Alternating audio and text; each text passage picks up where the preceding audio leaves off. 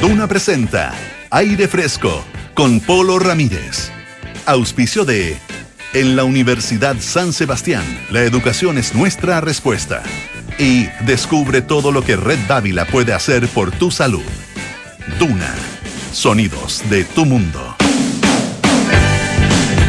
¿Cómo están ustedes? ¿Qué tal? Muy buenas tardes, bienvenidos a una nueva edición de Aire Fresco aquí en Radio Duna, día miércoles 17 de enero. Y estamos como siempre en el 89.7 en Santiago, 104.1 en Valparaíso, 90.1 en Concepción y 99.7 en Puerto Montt. Recuerden que nos pueden escuchar también a través del canal 665 de BTR. Pueden utilizar nuestra aplicación Radio Duna, muy fácil de usar y se puede mover ahí por todas partes. Lugar donde estén nos pueden escuchar. Y también estamos, por supuesto, en duna.cl, nuestro sitio web, donde encuentran toda nuestra programación. Están las noticias actualizadas permanentemente, los programas, por supuesto, eh, están también, está también la música, y están nuestros podcasts, ah, lo mismo que en Apple Podcast, Spotify y las principales plataformas de podcast. Hoy tenemos eh, un día eh, bien variado, bien variado, porque tenemos cine, cine, series, televisión, streaming, etcétera. Eh, lo que está pasando en las pantallas con nuestra sección Cine Spoilers con Paula Frederick. Y también vamos a eh, conversar de deporte, de mountain bike. Tenemos eh, el placer de recibir acá en el estudio a Catalina Vidaurre, ustedes la recordarán, ¿no es cierto? plata panamericana, ciclista de mountain bike, ella también es embajadora de Alemana Sport, estudia kinesiología y nos va a visitar para contarnos acerca de lo que ha sido este año. Recuerden ustedes además que ella tuvo un tema también de salud medio complicado antes de los Panamericanos. Ah, eh, su sueño del podio, de llegar al podio, era se veía difícil. Ah, porque por eso, por eso mismo, pero estuvo eh, ahí a la altura y fue plata en los Panamericanos. Ah, no me la creo, dijo en, eh, en su minuto. Todavía no me la creo, pero eh, había recibido un apoyo tremendo y estaba realmente eh, muy feliz su hermano, recordemos, Martín Vidaurre también fue plata en los Juegos Panamericanos y después tuvo una destacada participación en eso, eso mountain bike y después tuvo una destacada participación en la ruta, así que hermanos eh, de plata, hermanos triunfadores en eh, los eh, Juegos Panamericanos. Vamos a estar con Catalina conversando acerca de todo esto y también de sus proyectos futuros. Eh, bueno, vamos, mm, a conversar un par de temas. Eh, los quiero dejar invitados, además, como siempre, a que, o sea, no como siempre, sino que durante esta semana en realidad, eh, a que nos acompañen eh, a las 3 de la tarde junto a Pancho Aravena. Estamos en el Congreso Futuro, en Duna Futuro, así se llama nuestra, nuestro programa especial, ¿ah? de 3 a 4 de la tarde y tenemos siempre interesantísimos invitados. Así que están todos ustedes invitados a. a ser parte de esta cobertura especial que estamos haciendo para el Congreso Futuro 2024. Oye, en materia, distintas materias, ¿ah? Eh, hay unas más importantes que otras. ¿Qué prefieren? ¿Las más importantes? ¿Por dónde nos tiramos? ¿Por las más importantes o por eh, sí, interesante? Eh, hay una que es, eh, a mí por lo menos me gustó harto, eh, tiene que ver con un artículo del Wall Street Journal eh, que eh, plantea una mirada poco que yo por lo menos no había, no había considerado. Eh, uno, cuando habla de la vejez, toma, en, cuenta obviamente los años, ¿no es cierto?, que van pasando, pero también hay que preocuparse de la calidad de esa vejez. Eso sí, eso es bastante conocido y, y se discute. Pero lo interesante es cuando eso se mide. Ah, cuando tenemos cifras eh, y tenemos estadísticas acerca de eh, no solo la extensión de una vida, sino que la calidad de vida en términos de eh, el porcentaje de vida que tenemos en buena condición de salud. Ah, no sé si se entiende. Eh, una cosa es vivir hasta los 90 años y otra cosa es vivir de buena manera hasta los 90 años, ¿no? Y no estar ahí pasárselo, sobre todo en el último tiempo en el hospital. Eh, entiendo que desde el punto de vista estadístico, los grandes gastos, y tiene lógica, los grandes gastos y la mayor cantidad de gastos que una persona tiene en su vida, en términos de salud, es en los últimos años de vida. Eh, Tiene bastante lógica. Pero bueno, tener una buena, una buena salud en la vejez es tremendamente importante. Fíjense que estos son datos del Instituto de eh, Métricas y Evaluación de eh, en Salud, digamos, ah, em, de eh, la Universidad de Washington. Em, y tiene, es, es una iniciativa ah, em, que hace estas mediciones, ah, este tipo de mediciones en, específico en este caso, qué porcentaje de la vida de una persona lo pasa en buenas condiciones de salud, sin estar enfermo, digamos. Y aquí, aquí está el tema. El año, 2000, el año 1990, eh, a esa altura, digamos, a la altura del año 1990, la mm, proporción de la vida de una persona en buena condición de salud, persona sana, digamos, era de un 85,8%. Una persona ha pasado su vida, el 85,8% de su vida sano. Eh, y esto ha tenido un descenso. Descenso que, claro, no es tremendamente grande, pero son, claro, prácticamente 30 años. Y ha bajado a 83,6%. Esto es, eh, es importante, es cosa que uno lo mira, ¿no es cierto? Eh, o sea, que uno se lo imagina en su, en su propia vida, a pasar de un 85 y tanto un 83 y tanto por ciento de, eh, de, vida saludable, obviamente que uno lo nota. esta baja, esta baja en el tiempo que una persona pasa sana a lo largo de su vida, en parte se debe a los avances médicos ah, eh, y, por supuesto, a la extensión, digamos, de la vida de las personas. Uno te dirá, pero ¿cómo si los avances médicos deben hacer que la persona pase más tiempo sana? Eh, lo que pasa es que alarga la vida. Alarga la vida, pero hace que ese alargue de vida, esa extensión de la vida, posiblemente tenga, eh, sea dado en otras condiciones. O sea, eh, vives unos años más, un tiempo más, pero te la pasas enfermo. ¿ah? Es un, como dicen los economistas, un trade-off. ¿ah? Eh, bueno, em, además esto em, tiene que ver, eso, en parte, ¿ah? esta extensión de, de, la vida, pero también en parte tiene que ver con otro elemento, que es el alza en la prevalencia en personas jóvenes, o desde jóvenes, de condiciones ah, eh, asociadas a la salud, condiciones, eh, factores de riesgo, como se llaman, como la obesidad, la diabetes y también el uso de distinto tipo de sustancias, entre ellos me imagino que está el tabaco, el alcohol y algún tipo de droga. Em, esta, esta baja eh, o, esta, claro, esta baja del porcentaje de vida en que la persona pasa sana eh, tiene un impacto obviamente en los pacientes también en quienes los cuidan y tiene amplias ramificaciones en la sociedad, incluyendo algunas que hay que considerar también, el alza en los costos de la salud que comienzan a comerse de alguna manera los presupuestos eh, familiares.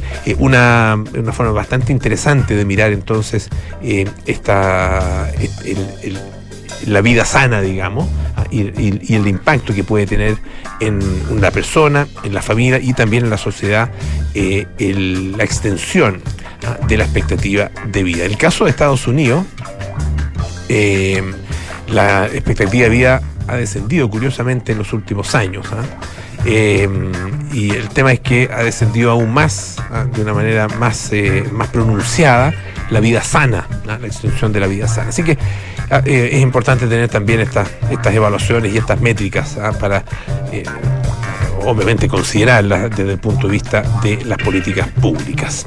Hay otra, otra materia que también es bien, bien interesante eh, y tiene que ver con un, agujero negro. No sé si vieron esa noticia. Es, es, interesante, es importante también.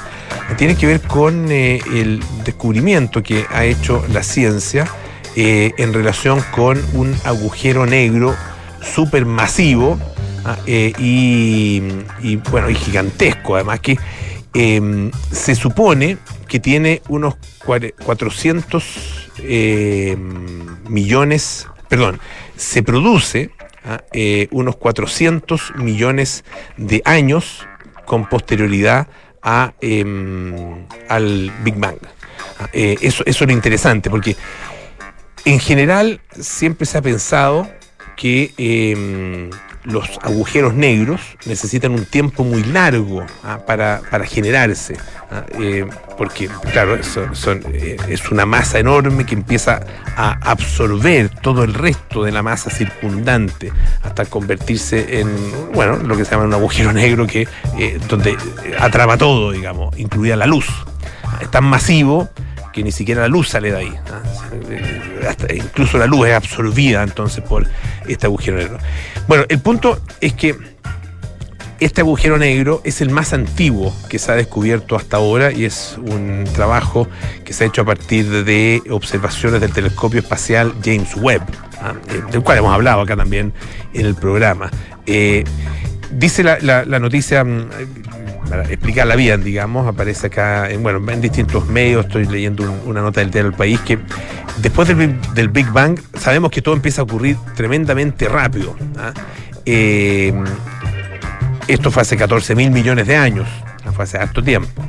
Pero lo interesante es que solo, solamente unos 13 mil millones de años atrás, un poquito más de 13 mil millones de años atrás, es decir, unos 400 millones de años después del el Big Bang, aparece entonces o se descubre este agujero negro. Es muy poco tiempo. 400 millones de años tiene pues, mucho tiempo, no, pero a nivel, a nivel eh, astronómico es muy poco tiempo para ser capaz de acumular esta masa que equivale a varios no varios soles, a varios millones de soles. Millones, a esa escala estamos hablando. Ah, de hecho, se está eh, comiendo las galaxias, ah, ya no solo las estrellas, las galaxias eh, que, son circundantes, así de, masivo es. Este agujero negro está en el centro de la galaxia GNZ11 y fue descubierta por el telescopio, Hubble y em, era hasta hace poco la más antigua que se conocía. 25 veces más pequeña que la Vía Láctea, tiene solamente un, el 1% de las estrellas em, y lo interesante es que estaba creando estas estrellas de manera muy rápida. Em, son objetos que no se pueden observar directamente, sino que se hacen inferencias a través de, eh, de las observaciones del espacio circundante el punto, ah, y por qué esto sorprende, es porque, tal como lo dice eh, el profesor, eh, o sea, tal como dicen algunos investigadores, eh, que el descubrimiento de estos agujeros negros supermasivos, con masas superiores a miles de millones de masas solares, el, peso del Sol, o la masa del Sol más bien, ¿ah? que ya estaban ahí, ha sido muy desconcertante.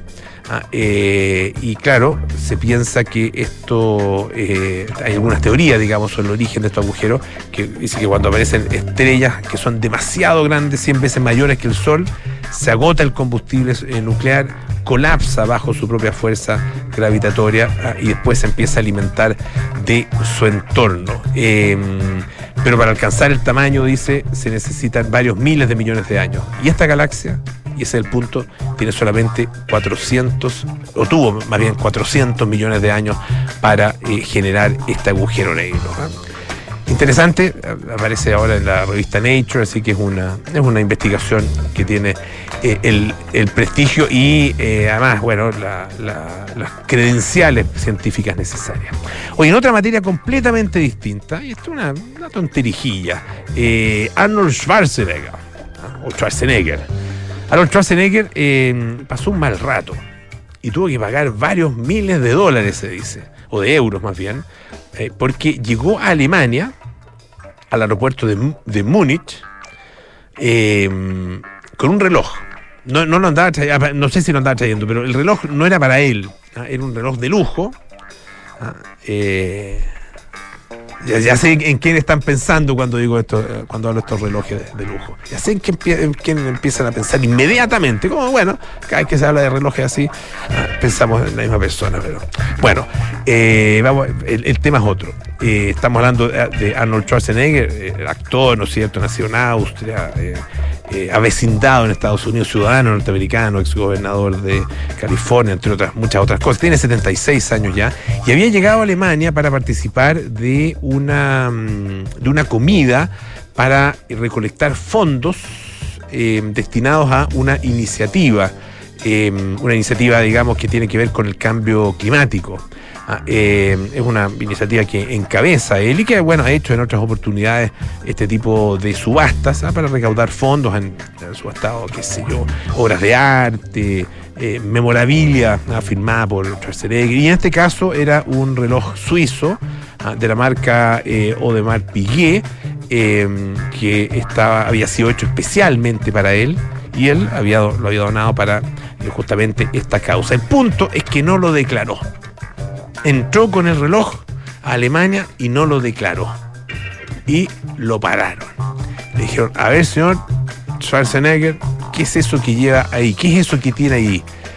Y él dice, bueno, es un reloj que tiene este destino. Ah, y usted no lo había declarado. Multa, señor Schwarzenegger. Multa de, se habla aquí en esta nota, de eh, varios miles ah, de, de euros ah, en impuestos. Dice, miles de euros en impuestos. Te lo, lo trae un diario alemán que se llama Bild. Ah, eh, y bueno, finalmente eh, él se, no se dirigía, o sea, se dirigía a, a Austria, a un, a un resort ¿ya? de esquí que se llama Kitzbühel, eh, ese era el, el destino, ¿ya? y bueno, ¿qué declaró Schwarzenegger después? Dijo, ese es el problema que tiene Alemania, po. Este es el problema que tiene Alemania, no puede, eh, de- deja, ya no puede ver el bosque debido a los árboles, esa es una expresión media rara la, la forma como él lo, como él lo como él lo plantea. Es más bien, los árboles no lo dejan ver el bosque. ¿Ah? Tiene, bueno, no sé, un punto de vista. Eh, dice que trató de explicarle a los oficiales ahí, a los funcionarios de, eh, de Policía Internacional, pero finalmente no lo dejaron y en la aduana lo paran y le hacen pagar un monto bastante alto. Así que eh, esta donación ah, le está saliendo bastante cara al pobre Schwarzenegger. El pobre no tiene nada. Escuchemos a Cars, Gary Newman.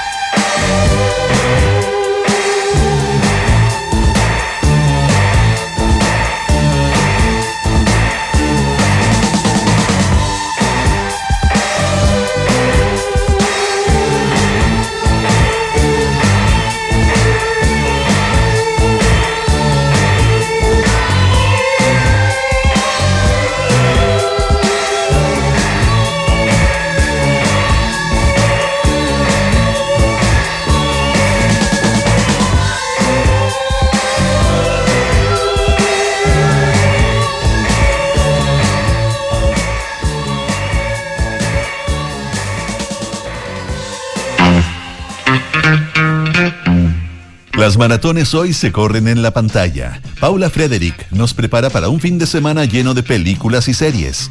Esto es Sin Spoilers, en aire fresco.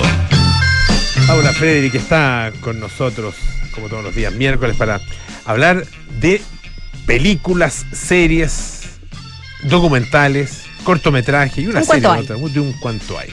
Sí. ¿Qué tal? Bien, pues Polito, estoy contenta con el tema que te traigo hoy. No te lo espero, no, yo creo que sí. Vamos a ver. La película del momento, pero del streaming. ¿Ya? ¿Cuál se te viene a la cabeza? Película del momento. O de Es los últimos días. Es que yo sé que tú has estado. estado medio paviando. Has estado en el futuro. Andado medio paviando. Más que paviando, no, has sí. estado en el futuro. Estaba en el futuro, sí. Lo que es muy Sí, importante, así Congreso hace- Futuro. Hace rato que no te veo ninguna película, pero espérate, es que supe de algo que estaba en Netflix. Sí, un ¿Puede tema muy, muy, muy fundamental, una historia muy, re- muy fuerte. La Sociedad de la Nieve. Ah, la sociedad de la Nieve, ya, ya. Ya fue, sí, fue estrenada la semana pasada, pero se sigue hablando muchísimo y todos los días sale algo al respecto de esta película. He escuchado, fíjate, a gente, estaba en lugares con harta gente, ¿Sí? y he escuchado a gente conversando acerca de la sociedad de la nieve. Con buenos comentarios, Con buenos comentarios, Sí. sí, en general buenos comentarios los que he escuchado. aplauso cerrado para la película. Ya. Ah, Desde mi punto de ah, vista. mira, muy bien. Mira, la semana pasada hablamos sobre Los colonos de Felipe Galvez, una Sí. otra gran película, que hablaba también de hombres, so- puros hombres en una naturaleza despiadada, en la inmensidad de la Tierra del Fuego, en este caso de la cordillera de los Andes, pero tienen algo que en lo que son tremendamente opuestos, que yo creo que es lo neurálgico de esta película. Si bien en Los colonos eh, se diluye todo compañerismo, toda lealtad, todo honor, toda, toda colaboración social. Aquí esta película de Juan Antonio Bayona, director español, director, director catalán, eh, se basa en el corazón que late junto de todos estos sobrevivientes. Que aunque pueda sonar cursi, cliché, lo que quieras, pero es real. Que lo que los mantuvo vivos fue esa sensación de, de crear un- de, que si creaban un ecosistema donde todos se apoyaran unos a los otros, iban a sobrevivir. Y así se ve de manera muy tangente en esta película. Bueno, les cuento detalles. Eh, Juan Antonio Bayona dirigió Jurassic World y dirigió Lo Imposible, la película sobre el tsunami Ah, en el, me acuerdo, en el sí. sudeste asiático. ¿Te Sí. acuerdas de esa película? Sí, claro que el caso real de esta familia Sí, con Naomi Watts. con Naomi. Watts, exactamente. Y además, eh, la película, está bas- esta película, La Sociedad de la Nieve, está basada en el libro homónimo de Pablo Bierzi, que está basada, a su vez, en un documental homónimo de Gonzalo Airjón. O sea, son varios los que están involucrados y, y se basa en entrevistas a los sobrevivientes. Pablo Bierzi recoge testimonios en primera persona, los junta en este libro y los saca al pie de la letra. Ya se han hecho varios registros audiovisuales de, de la tragedia o de la. Algunos lo llaman un milagro, yo no sé si verlo así, pero bueno, depende cómo se mire. Del avión. Sí, muchos hablan del, del milagro, El de, milagro los de los Andes, claro, del avión de las Fuerzas Aéreas Uruguayas que cayó en un viaje entre Montevideo y Santiago de Chile el año 1970 1972, el 12 de octubre. Tenía 45 pasajeros, pasajeros a bordo. En el momento del choque murieron instantáneamente bastante, o sea, quedaron 29 vivos, algunos salieron, eh, se desaparecieron con el avión, y de esos 29 finalmente salieron con vida 16 jóvenes, todos hombres. La gran mayoría de ellos parte del equipo de rugby, los All Christian Club de Uruguay, jóvenes entre 20 y 27 años. Esta historia ya de por sí Espérate, de los 29 que sobrevivieron al, al impacto, quedaron 16. 16 fueron los que, sobre- los que sobrevivieron, digamos, al- o, o llegaron, no llegaron al, final, del, del camino, que de toda fueron, esta- fueron rescatados con vida. de toda esta tragedia. de toda esta tragedia. Muchos de ellos murieron por una, una avalancha que hubo, Mm, que sepultó por, como por cuatro o cinco días el avión bajo la nieve. Y así, todo lo que uno pueda contar es inimaginable y se queda corto. Hay una película que fue estrenada en el año 93 que fue bastante popular de Frank Marshall, que se llama Viven, Viven. sí, que es una película más- mucho más hollywoodense. De partida Sí. tiene como protagonista absoluto a Roberto Canesi y Fernando Parrado, que sí, lo fueron porque fueron quienes caminaron hasta encontrarse con el arriero. claro. Si no me equivoco, San Fernando, Curicó. Sé que Curicó. Curicó. sí, uy, perdón. Curicó. Hablamos De apellido precisamente. catalán. Sí, El, el, arriero, el arriero, sí, que, sí. que fue durante muchos años al partido homenaje que hicieron, que hacían durante Ah, mira. los uruguayos en, en Montevideo. Eh, pero, y era, uno de ellos era Ethan Hawke, era hablada en inglés, tenía otro, otra modalidad. ¿no? Esta es hablada, además, aparte de ser producida por un español, está hablada en. eh, los protagonistas son actores argentinos y uruguayos. Ah, perfecto. Muchos de ellos no tan conocidos. Ya. Y muy Ujú. jóvenes. Entonces, ¿qué te muestra esta película? Te muestra una acción coral que es realmente conmovedora, porque no. A pesar de la espectacularidad de las imágenes, de cómo se muestra la cordillera, de lo trágico que es intrínseco, no sé cómo lo hace, pero no se detiene y no se queda en lo morboso. Ya. Es muy difícil, Mm. porque ya de por sí es morbosa. O sea, yo no, no quiero contar, o sea, todos sabemos el desenlace, pero lo que ocurre ahí, uno que vio la película reiteradas veces, que ha leído reportajes, incluso que ha visto documentales, Mm. Claro. porque hay un sinfín de documentales, hay muchas cosas que uno vuelve, o sea, ni siquiera que, que, que ve Me por dice la perdón, vez. que el, San, el arriero eh, eh, encontró a lo. Era, era de San Fernando. Ay, yo había dicho San Fernando o Curico. Sí, tenías, tenías razón tú en San Fernando entonces. Sí. Región No. de O'Higgins. no Región de No región del Maule, yo estaba equivocado. No, pero bueno, Bueno, pero. Está bien. Son al final de cuentas lo importante es que los encontraron. Sí, o sea, sí. muy emo- De todas maneras. Ahora, como digo, primero, a pesar, no importa cuántas veces uno haya visto la película anterior o los documentales o se haya documentado respecto a un caso que ha sido quizás de los más importantes de la historia, ¿no? Al menos de, de este tipo de acontecimientos.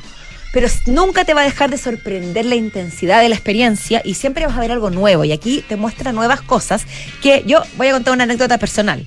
Yo en mi juventud, juventud real, digamos, 18 años, no sé, me, me obsesioné con esto, me interesaba mucho el tema. Vi la película muchas veces, me puse a, a leer reportajes en su momento y, me, y tuve un intercambio epistolar por correo electrónico con uno de los señores. Ah. Mi mamá estaba empezando a estudiar uno, periodismo. Uno de los sobrevivientes. uno de los sobrevivientes, Tintín, Ya. Que fue uno de los que, su- de que, que partió en la travesía con Fernando y Roberto Canesa y luego se devolvió. Ya. A, en el fondo avisarle al grupo que ellos iban a seguir y porque además por el tema de, de comida y tiempo, etcétera. Y él me dijo que la película no, no en ese momento no representaba ni un, ni un 5%. Viven. Viven, estaba Se hablando, refería a claro. Viven, en Se refería a ese Viven, no ya. representaba ni un 5% lo que ellos habían vivido ni lo lograba transmitir. Mm. Y ahora los propios protagonistas, algunos de los que han hablado, han dicho que esta película obviamente no transmite todo, pero que se acerca bastante. Es que yo escu- escuché, no sé, me parece que fue alguno de ellos que dijo lo que vivimos no se puede. eh, No se puede. No, se puede transmitir No se puede. A, a través de una película. Porque la gente simplemente no sería capaz de verlo. Claro, eso No- es muy cierto. la gente no, no lo resistiría. no se puede, se ya dejaría, porque claro, no, no es entretención propiamente, pero dejaría de ser una actividad recreativa Mm, ver una cosa de ese claro, tipo. claro. Y yo creo que tampoco se puede reproducir. No. Ahora, el, insisto que la creación del microsistema, aquí me parece muy interesante cómo se logra, porque se van, van saliendo los roles van- y van surgiendo, la- van saliendo a la superficie los roles innatos de los, de los sobrevivientes, más allá de sus profesiones o de lo que estudiaban, pero hay, una, hay un tema muy interesante también con, con la, con el comer carne, ¿no? Mm. Se han llamado caníbales, que no lo son, porque uno podría entender, o si, si uno mira la, la- la definición de la palabra, que caníbal es, un- es una elección. Claro. Una persona que decide comer carne por distintos motivos o que pertenece a una, una tribu, carne humana, claro. claro, claro. Pero en este caso es absolutamente una situación de vida o muerte, Mm. que es extrema. Y, hace una reflexión muy interesante, casi religiosa, sin caer en el cliché, sobre la reunión de un grupo de, de personas alrededor de la carne humana. De, y uno de ellos dice, finalmente, si fue Jesucristo quien dijo, eh, toman, coman y beban de mí para, so- en el fondo, eh, ¿por qué no lo podemos hacer nosotros? Porque te- de- hace mucho hincapié en los conflictos Los conflictos existenciales de cada uno de los Me personajes. imagino, claro, que es un tema, que es un dilema moral. Es un Ah, dilema moral y que no solamente tendría que ver con lo religioso, incluso había algunos por ahí que tenían un dilema casi legal, Mm, moral y ético, como esto no es legal. Ya. ¿Qué pasa si la persona a la que, que yo me estoy comiendo no habrí- no si estuviera viva antes de, o sea, no, no habría aceptado ser comida, que empieza por ejemplo el tema del a discutir el tema de la donación de órganos. Si una persona no consiente la donación de órganos, ¿qué pasa? En vida, digo. Mm. Y ahí empiezan cada uno, a algunos a decir, yo si muero, ofrezco mi cuerpo. Entonces se logra una intimidad que, que traspasa todo, todo morbo y te deja una sensación muy, muy, muy abrumadora, muy amarga, por un lado, porque uno no puede creer que una situación así haya ocurrido, pero al mismo tiempo siendo, insisto, casi como, dígaselo con Village, muy así como dulzona, pero como fe en la humanidad. Porque no está tan acostumbrado a ver momentos extremos en que la naturaleza humana sale a flote, insisto, si- vuelvo a los colonos y al, al- y al genocidio y el exterminio de los Selknam o tantos otros tipos de genocidios que han pasado en la historia de la humanidad. Uno dice, el ser humano frente a situaciones extremas saca lo peor de sí, se vuelve egoísta y esa es la tendencia que un... Pero al menos en lo que te muestran en la película, que está basado en el testimonio y uno tiene que creer, se, se desata con fuerza todo lo contrario. Y eso te deja una sensación extraña como de calidez a pesar de todo lo frío, oscuro y dramático que vivieron. ¿Sabes que Algunas anécdotas, por ejemplo, hay pe- a- la película, como todos han recibido hasta, ay, cortito, se les ha reclamado que, hay, que la película no muestra ni homosexuales ni mujeres. ¿Puedes creerlo? No, y eso era como moda anécdota. Yo. Ahí yo digo, ahí la humanidad se empieza a caer de nuevo. ¿Cómo es posible que no entiende que la historia es esta? Que ¿Cómo van a meter una mujer que si no hubo mujeres protagonistas? Solamente una sobrevivió. Dos sobrevivieron al impacto y lamentablemente su historia no fue tan positiva. Ninguna sobre, ninguna llegó. eh, Solo pu- eh, puros hombres. Entre los 16 sobrevivientes, mira. Ninguna. Wow. Así que, Ya. da, prepárense emocionalmente. que hay que ver. Hay que verla. Netflix. Mm, Perfecto.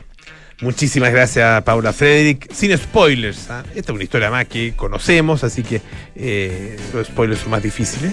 Eh, Pero siempre hay. sí, siempre, se pueden lograr contar puede- Siempre se spoilers. puede lograr, pero Nunca falla. Acá, sin spoilers. Muchas gracias, Paula. Hoy un par de cosas interesantes y muy importantes. En estos tiempos de cambios sin precedentes, la Universidad San Sebastián se enfrenta a los desafíos de Chile con la herramienta más poderosa, la educación. Universidad San Sebastián, vocación por la excelencia. Y descubre por qué Red Dávila es la mejor opción para cuidar tu salud. Si eres FONASA o ISAPRE, accede a la mejor atención médica en sus cinco sucursales con cobertura en todas las especialidades. Además, los seguros Dávila contigo ofrecen diferentes productos para entregarte la protección que tú y tu familia necesitan. Red Dávila, calidad a tu alcance. Hacemos una pausa, volvemos con más aire fresco. Esto es Radio Duna.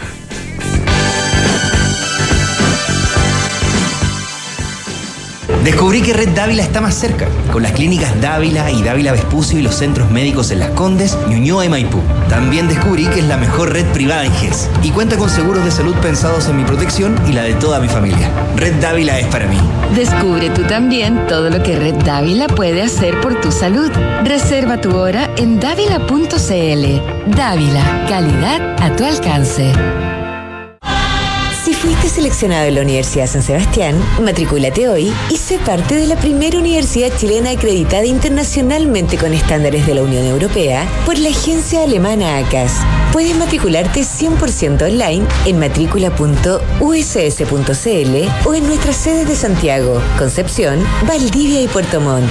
Tu cupo está disponible solo hasta el 19 de enero. Más información en uss.cl.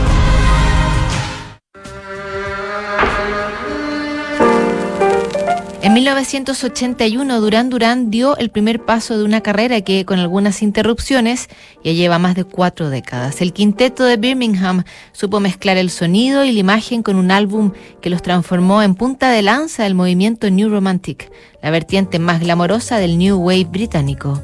El debut homónimo de Durán Durán. Esta es la historia que te contaremos hoy desde las ocho y media en un nuevo capítulo de Sintonía Crónica Debut en Duna 89.7.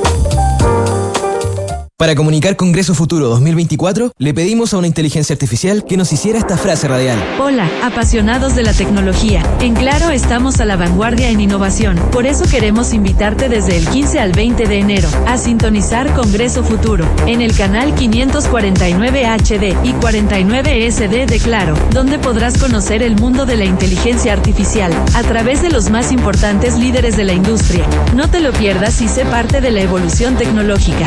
Seamos claro. Bueno, ya estamos de vuelta aquí en Aire Fresco, esto es Radio Duna, y nos acompaña acá en el estudio, le agradecemos de partida la gentileza de haber venido, Catalina Vidaurre, ciclista, eh, gran competidora de mountain bike, plata en los Juegos Panamericanos Santiago 2023. Ella es embajadora de Alemana Sport, estudiante además de kinesiología. Así que eh, hay harta cosa que, que conversar. Catalina, bienvenida. Muchas gracias por estar con nosotros. Gracias, muchas gracias por la invitación. ¿Cómo, cómo han sido estos, estos meses, este tiempo después de los Panamericanos, después de esa plata panamericana que fue tan, tan, tan celebrada, tan celebrada por ti misma y ta- también tan celebrada por nuestro país?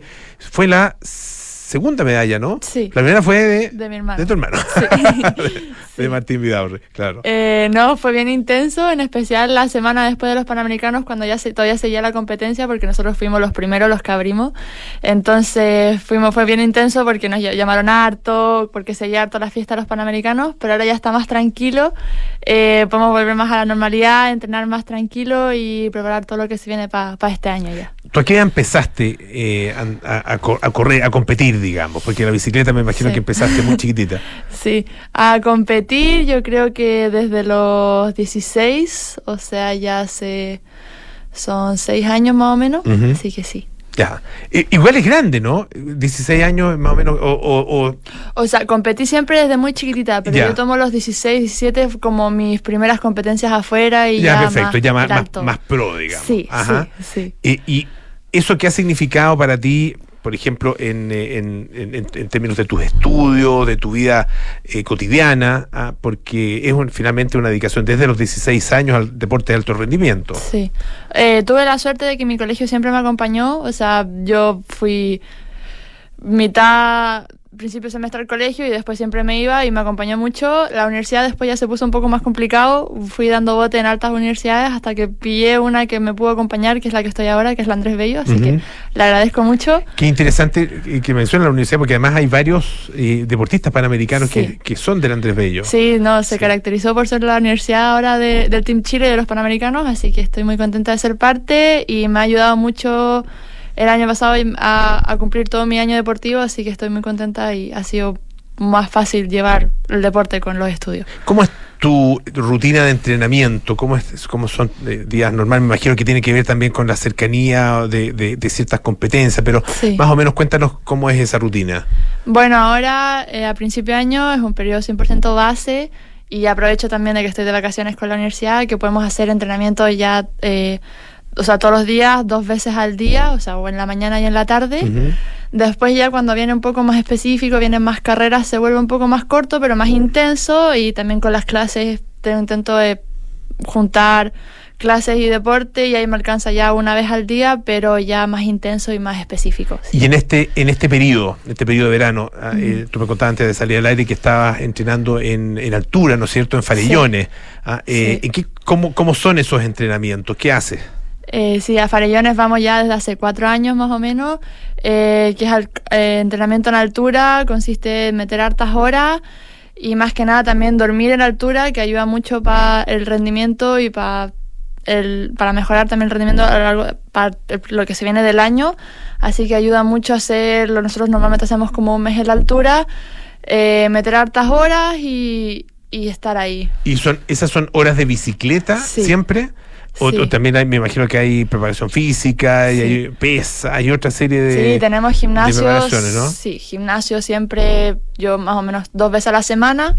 Eh, pero después también de nuevo se complementa con, con la bicicleta, así que siempre es bici. Una de las cosas que llamó la atención, y, y quiero eh, mencionar a Martín, ¿no es cierto? Porque lo, lo vimos en dos competencias a, a Martín, Sí. eh, en dos disciplinas, digamos, ah, que era mountain bike y también en ruta.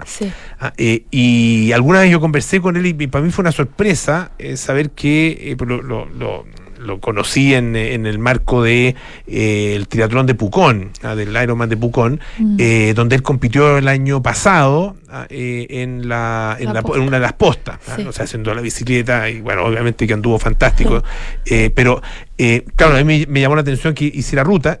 Y él me decía, pues la mayoría de nuestro entrenamiento es en ruta. Sí. Ah, y ah, contigo lo mismo, ¿no? Sí, o sea, yo puedo decir, incluso en este periodo ahora que es del de verano, yo creo que es 60% ruta y 40% mountain bike, porque la ruta lo que tiene muy bueno es que puede estar hartas horas, hacer hartos kilómetros, eh, y no se hace tan cansador como el mountain bike, que ya pasado las 2-3 horas se hace un poco más más platero, pero la ruta tiene eso muy entretenido de que puedes meter hartas horas y vas más rápido.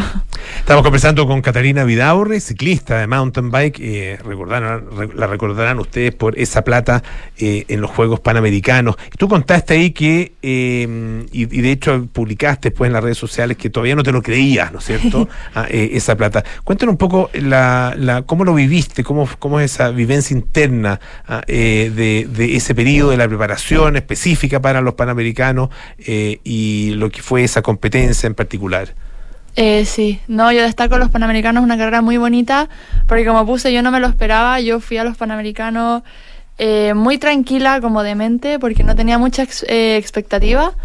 Eh, haber clasificado fue muy grato para mí, porque yo partí el año eh, muy mal, o sea, tuve una enfermedad a principio de año que me costó mucho volver a retomar y haber clasificado ya. Que, el, lo que tuviste un tema pulmonar, ¿no? Sí, tuve ¿Sí? una trombosis pulmonar, Turbo... embolia pulmonar. Ya, embolia sí. pulmonar, claro. Sí. sí.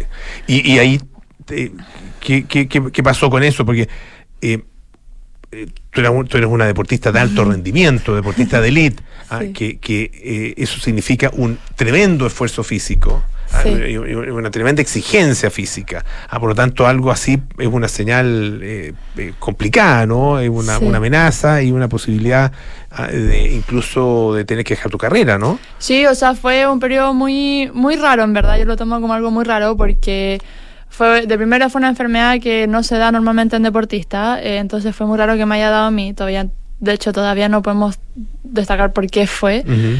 Pero nada, pues también eh, fue muy extraño porque yo en verdad me sentía bien, tenía estos cansancios, me costaba mucho respirar, pero en teoría igual me sentía bien, o sea, los doctores como que, los doctores normalmente igual siempre eh, como que le suben el, las cosas, pero, pero nada, y después también me acuerdo que los doctores mismos también me dijeron que no podía volver a hacer deporte, o sea, por lo menos mi deporte, porque como empecé a tomar anticoagulantes, el tema de las caídas, y ahí yo fui viendo de, doctor en doctor, y también ahí le pido también muchas gracias a la Alemana Sport eh, por haberme acercado a más doctores, eh, hasta que encontré uno que me dijo, ya, vamos a hacer lo posible, vamos a intentar arreglar las cosas, a ver si sale antes los exámenes. Y ahí fui sacando y ahí como que también mi cabeza como que fue, como fue subiendo de a poquito, como escalón a escalón y eso me ayudó harto para prepararme también para lo que es a todo el año, o sea, me ayudó yo creo que harto para tener una mentalidad muy buena para los Panamericanos, porque ahí estaba mucho más relajada, estaba mucho más como pacífica, porque decía, ¿qué, qué más puede pasar? O sea, ya, ya fue lo peor ahora toca correr nomás, por eso haber clasificado fue muy bonito. Eh, teníamos harta competencia eh, en ese momento, o sea, habían hartas chiquillas posiblemente que podían competir, entonces fue igual difícil haber clasificado. Y de ahí la carrera, como dije, estaba tan relajada, o sea, tan, con tan poca como presión sobre mí misma, que eso igual cuenta harto, que salió al final una de las carreras más buenas que he tenido, así que eso fue muy bueno. Bueno, y, y obtuviste la plata, eh, muy celebrado por, por todos, ¿no es cierto?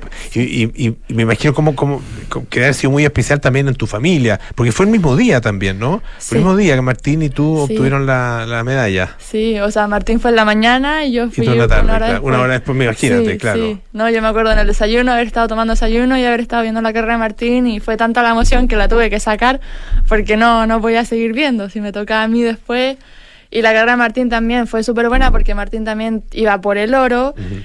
Y me acuerdo que cuando ya llegué yo a la carrera así, a, a, las carpas, vi a Martín, vi a mi familia, todos un poco tristes porque no se logró el objetivo y me tocaba a mí. Eh, y fue muy, muy loco, o sea, fueron muchas emociones. Yo también estaba triste por Martín.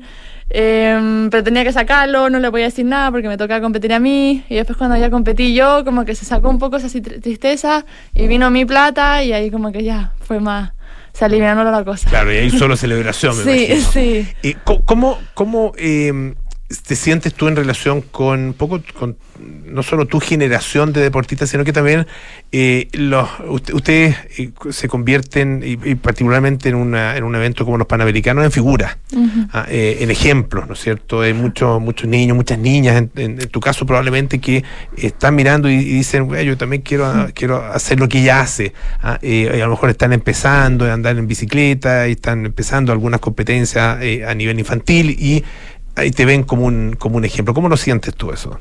Eh, bueno, es bonito. A mí nunca, o sea, siempre había pasado yo más o menos desapercibida porque tengo a Martín, tengo a mi papá que también es muy, eh, tiene harta figura. Eh, pero ahora me está tocando un poco a mí y lo encuentro muy bonito. Y igual tuve muchas figuras cuando chica, entre ellas mi papá y Martín. Eh, y nada, es bonito la gente cómo se te acerca, cómo te preguntan, cómo te felicitan. Me encanta, o sea, yo feliz de todos esos contactos y, feliz de recibirlos a todos. Y en términos del apoyo ah, para, para eh, para poder hacer, eh, ¿no es cierto?, lo que ustedes hacen, que igual es un gasto importante, una, más, más, que gasto, una inversión importante, ah, porque hay que, eh, bueno, se requiere implementos, requiere muchas horas de dedicación, requiere sí. viajes, ¿no es cierto?, participación en competencia y todo eso, eh, tiene, tiene un costo importante. Sí. Eh, en tu caso, ¿estás recibiendo apoyo de empresas, de marcas, del Estado? ¿Cómo es en, en, en tu, tu, situación en términos de, de, de, de todas las necesidades y exigencia económica que existe. Sí, yo tuve la buena suerte de que me tocaban los Juegos Sudamericanos de la Juventud cuando recién empecé como mi carrera más profesional y tuve la buena suerte también de que me fue muy bien y pude optar a las becas que da el Estado. Entonces ahí ya estuve un poco más asegurada a lo largo del tiempo. Pero igual siempre es un tema buscar auspicio, uh -huh. buscar recursos, más que nada recursos. La, la, hay muchas empresas que te quieren ayudar, pero cuesta mucho buscar, encontrar empresas que te quieren ayudar económicamente, o sea, dándote recursos. Yeah. Eh, pero ahora por lo menos estoy un poco más tranquila. Tengo la Alemana Sport que me ayuda con todo el tema de las recuperaciones, tengo mis marcas que me ayudan con los implementos, tengo Specialized con la bicicleta. Y después también tengo la federación que cada vez está más eh, abierta a sacar viajes y, y, y, ha sido muy bueno. ¿Cuáles son los próximos desafíos? Les, les, recuerdo que estamos conversando con la ciclista de mountain bike Catalina Vidaurre. ¿Qué viene ahora, ah, particularmente en los próximos meses? Eh, bueno, este es mi primer año como categoría adulta o elite, como se le puede decir, así que se viene ahora, empezamos con el circuito nacional, que son las Copas Chile, que este año se caracterizan porque tienen muy buen nivel, hicieron como cuatro seguidas y van a venir harta gente de hartos países, así que va a estar muy bueno eh, para empezar a coleccionar puntos. Y ya desde para apuntar a los panamericanos específicos que son en Estados Unidos este año, que son en abril. Y ya unas copas del mundo que también son en Brasil, que son buenas para empezar a agarrar nivel. ¿Qué pasa con los Juegos Olímpicos? Este año, para mí, yo intenté esperar los Juegos Olímpicos el uh -huh. año pasado porque se puede conseguir una plaza siendo juvenil, o sea, sub-23 en los mundiales. Ajá. Pero lamentablemente la enfermedad y mi preparación no fue mi mejor carrera, o sea, en definitiva fue una muy buena carrera, pero no me alcanzó a lograr el, el objetivo que quería, que era clasificar los Juegos. Y ya estamos muy lejos como país porque el mountain bike se caracteriza, hay que juntar, tienen que juntar tres personas puntos para ir escalando en la tabla. Entonces yo desde el principio año que no junté ningún punto, entonces estábamos muy abajo. Pero, pero sin duda, o sea, tengo el objetivo yo puesto en verdad en Los Ángeles, que es la que sí en verdad sí o sí tengo que. Los Ángeles 2028 28, entonces. Sí. Y allá apunta todo, hay panamericanos entre medio. Sí, Otros tengo hartos años y, pa... me imagino que también hay mundiales y, sí. pa, y panamericanos de, para especialidad a, y todo. A juntar puntos desde ya. Sí. Bueno, muchísimo éxito, Catalina Vidaurri, muchísimas gracias por haber estado esta tarde eh, con nosotros. Ella es ciclista de mountain bike y eh, le dio a Chile una plata panamericana y esperamos que también muchas medallas y premios más en el futuro. Gracias. Muchas, muchas gracias por estar acá. Kiss Me, Sixpence, None the Richer.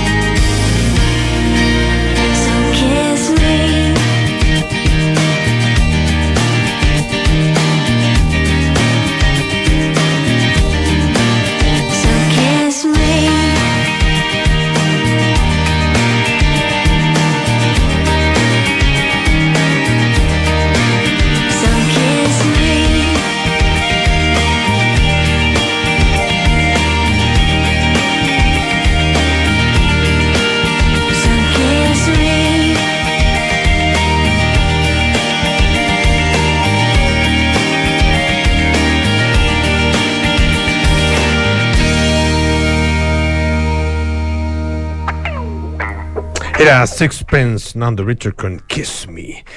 Eh, probablemente no le suena el nombre, tampoco me sonaba el nombre. Geraldine Fernández. Eh, y tiene una historia bien impresionante porque eh, hay que empezar un poquito más atrás en realidad. El niño y la garza. ¿Se acuerdan? ¿Han, visto El niño y la garza? Se estrenó hace muy poco en, eh, los cines, eh, en fines de diciembre, una película de animación que, bueno, ha sido muy comentada porque viene de la mano de eh, un maestro de la animación, el japonés eh, Hayao Miyazaki. Eh, y bueno, una, él tiene una productora, ¿no es cierto?, que se llama Studio Ghibli y, y ahí hicieron justamente esta película. Bueno, el punto es que en Colombia se hizo conocida la historia de Geraldine Fernández, eh, Geraldine Fernández Ruiz, eh, que es efectivamente una ilustradora y que, bueno, se dijo, ah, y voy a partir por qué es lo que se dijo, que ella había tenido una destacadísima participación en esta película. Ah, eh, tanto así que eh, el diario El Heraldo de eh, Barranquilla había publicado justamente una nota que decía el talento barranquillero que se impuso en los globos de oro. Y en esta entrevista ah, ella contaba, y además lo había hecho ya anteriormente en una charla, ¿no es cierto?, que dio en la Universidad Sergio Arboleda ah, de Barranquilla, que es su ciudad natal, ah, eh, y había dicho que le habían, de parte del estudio, le llegado una carta de agradecimiento por todas las cosas que hizo, ah, por las trasnochadas, por el trabajo duro, etcétera. Y ella dijo que había ilustrado entre 50.000 y 20.000 fotogramas. 20.000 y 50.000 fotogramas. Y dijo, después de eso la mano te queda así. Bueno, pues eh, claramente ellos allá lo aprecian demasiado. Ah, Así que, bueno, tenía razones para que fuera celebrada, por supuesto, en Barranquilla y en toda Colombia. En definitiva, y varios eh, eh, medios internacionales también tomaron esta historia. Tuve que hacer más de 25.000 fotogramas, era hoja por hoja, escena por escena, todo a mano. Algunas cosas eran digitales. Y su historia empezó a correr como pólvora. ah, apareció en el tiempo, en Infobae, etcétera, etcétera. Eh, le dijo a un eh, youtuber, eh, de una entrevista a un youtuber español, hizo que casi toda la primera parte de la película, o sea, son casi 15 minutos, toda esa escena la hice yo. O sea, literal, la colombiana dice abrió la película. Ah, ella muy feliz. El tema es que, bueno, parece que la cosa no era tan así. Los medios que publicaron toda esta historia no habían corroborado en realidad la versión de eh, Geraldine Fernández, eh, pero sí lo hicieron algunos usuarios de redes sociales y finalmente, claro, trascendió que su nombre ni siquiera aparecía en los créditos de la película, como habría sido lógico con ese nivel de participación, ah, eh, y empezaron a aparecer las críticas, los memes, las burlas, etcétera, etcétera. La polémica finalmente llegó ayer a los medios. Ella tuvo que salir a reaccionar de una entrevista en Blue Radio eh, y enfrenta las críticas y dice, bueno, la verdad, trabajé en un par de escenas del niño de la garza. Exageré. Le dijo al diario El Heraldo después, sí, participé, pero exageré en muchas cosas. No es real que yo haya hecho sola las 25.000 fotogramas. Fue los 25.000 fotogramas, fue en equipo. Hice 200. 200 fotogramas, por lo tanto ni siquiera aparece en, eh, los, en- los créditos de la película. Bueno, ella había hecho, contó que efectivamente trabajó, pero muy poquitito, ah, eh, se arrepiente de todo, está muy dolida con todo esto que ha pasado y bueno, muy arrepentida, como decía. Eh, pero bueno, ella había estudiado en la Universidad de Tokio, estudió ilustración allá y la habían invitado a, participar como freelance para hacer algunas ilustraciones puntuales y finalmente eh, ella eh, ha conseguido, ha tratado de conseguir eh, un documento de parte del estudio Ghibli para que se certifique que efectivamente, de alguna, de alguna manera, aunque sea menor, aunque sea mínima, tuvo participación en El Niño y la Garza. Nos vamos, ah, ya es hora de partir. Viene cartas notables con Bárbara Espejo, nada personal con Matías del Río, Josefina Ríos, terapia chilensis con María José Ollea, Arturo Fontaine, Noam Titelman y sintonía crónica debut con Bárbara Espejo y Francisco Aravena. Nosotros los dejamos invitados para mañana a las 6 de la tarde, una nueva edición de Aire Fresco. Que estén muy bien. Chao, chao.